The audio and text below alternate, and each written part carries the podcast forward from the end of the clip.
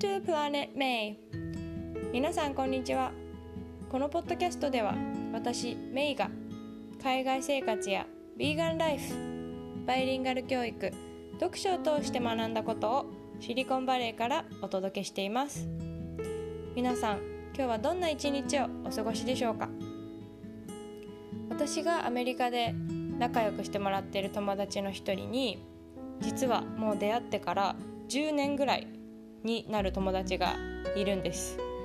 で彼女と初めて出会ったのは私の故郷の東京だったんですけれども当時私はまだ大学生であの教育学部で勉強をしていて彼女はほとんど同い年なんですけれどもあのとても賢い子なのでアメリカの高校大学を飛び級してもすでに卒業していて、えー、日本で英語教員をしていました。でその後あの彼女別の国に行ったり私もシンガポールに行ったりいろいろこう会ってない時期があったんですけれども今は彼女の故郷のカリフォルニアで、えー、私が教員をしているっていう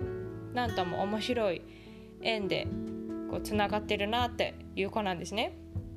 共通の友達を通して出会ったんですけれどもその子には本当に10年前に彼女とつなげてくれてありがとうって今でも思っています。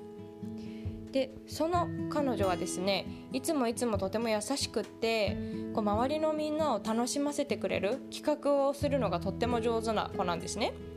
でこうパンデミックになる前はよくホームパーティーを開いてくれていろいろなあのカードゲームでですねいろんな人とチームを組んで、えー、こう頭を使って遊ぶゲームをしたりですとかあと思い思いの絵を描くこうペイントナイトとかを企画してくれて、えー、よく週末をワイワイ過ごしていたんです。でそんな彼女が本当にありがたいことにこの自粛生活が始まってからもオンラインでみんなが楽しめる参加型のイベントを企画してくれてるのでよくそのしてくれる中でとっても楽しかったゲームについて今日はお話ししたいなと思います。2つ今日はお話ししたいんですけれども1つ目が、えーと、スクリブルっていうゲームです。えーと、SKRIBBL でスクリブルって書くんですけれどもこれはあの無料のホームページで、えー、遊べます。これは何するかっていうと、えー、決められたお題のイラストを1人が描いて他の参加者がその人が何を書いてるのかっていうのを当てて、えー、早く答えられた人から高いポイントがもらえるっていう、えー、ゲームなんですね。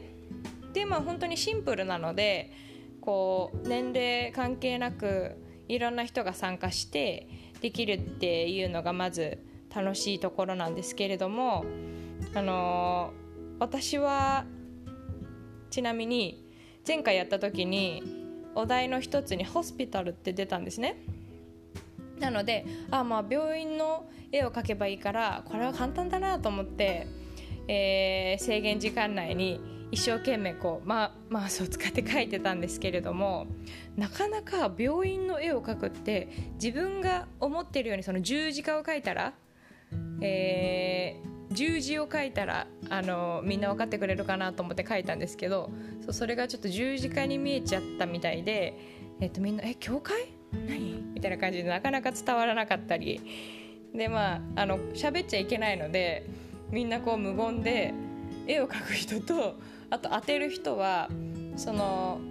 その答えだと思ったキーワードをこうタイプして打ち込まないといけないんですね。それも結構こう無言でみんな必死にやるので面白いんですけれどもただ私は答える側になった時はあの恥ずかしながらちょっとこうタイプミスとかあのしてしまったりしてなかなか高ポイントはまだまだ取れないんですけれども、まあ、でもすごく、えー、楽しいゲームです。はい、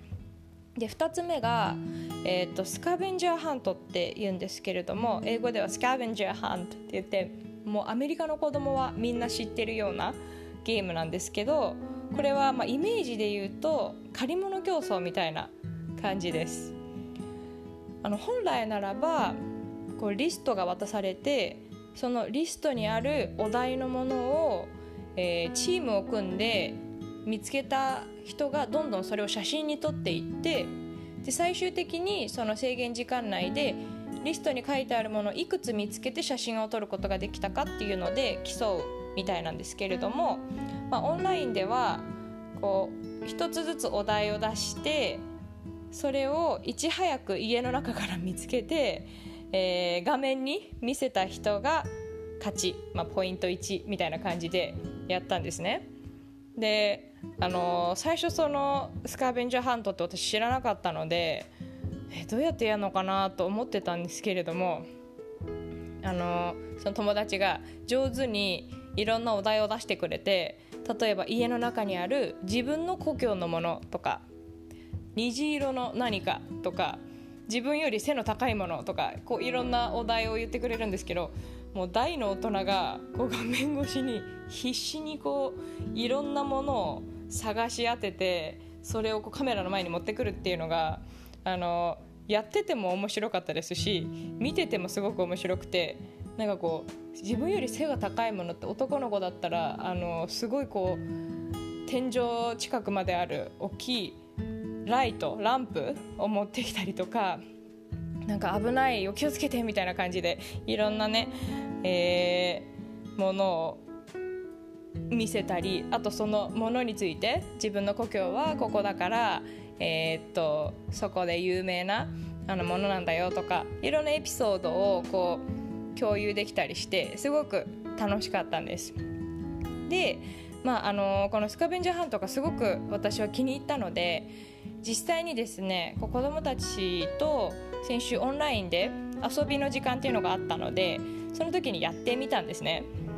でまあもちろん今はやっぱりお家の方も家の中でこうお仕事されてる方がほとんどなので絶対にあの忍者になって静かに物を持ってきてねとか言って約束してから始めたんですけれどももう子供たちはすっごく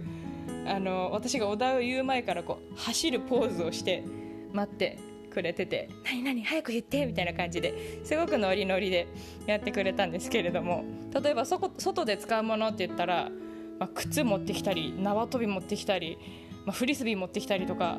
ものすごいスピードでささささってこう見つけてきた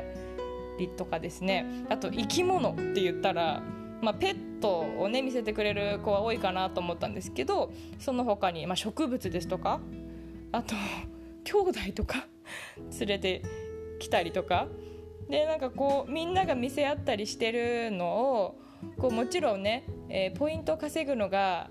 あのー、大事と思ってやってる子もいるんですけどその持ってきたものについてこうエピソードシェアしたりするのもすごく、あのー、楽しい時間になりました。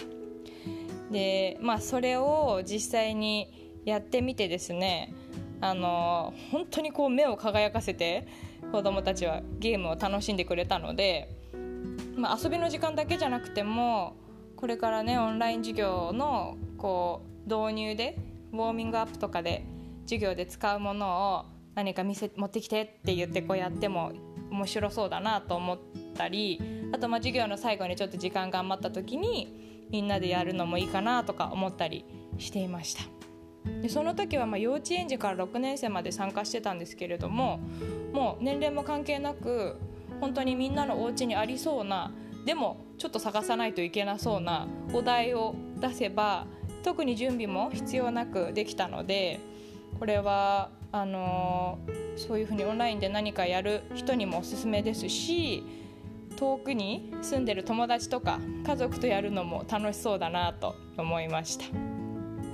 まあ、今はねこうずっとパソコンに向かって授業したりするっていうのは仕方ないことだと思うんですけれども、まあ、子供にとっても、まあ、大人にとってもずっとこう機械の前で座るっていうのは、まあ、ちょっとね不自然というか、うん、ちょっと辛いなって思う時もあると思うんですけれどもこうやってねちょっとの工夫でもすごく楽しい時間に変えられるんだなと思ってこれからもこういうあの遊びを見つけたり教えてもらったりしたら私もいろいろ試してみて少しでもこう楽しい時間が作れたらいいなと思いました。はい。皆さんももし何かそういうみんなで楽しめるようなゲームがあったらぜひぜひ教えていただけたらと思います、はい、それでは今日も最後まで聞いてくださってありがとうございました。See you next time!